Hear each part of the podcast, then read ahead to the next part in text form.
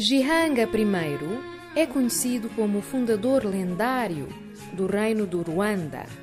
De acordo com a tradição oral, este reino terá sido fundado no século XI depois de Cristo.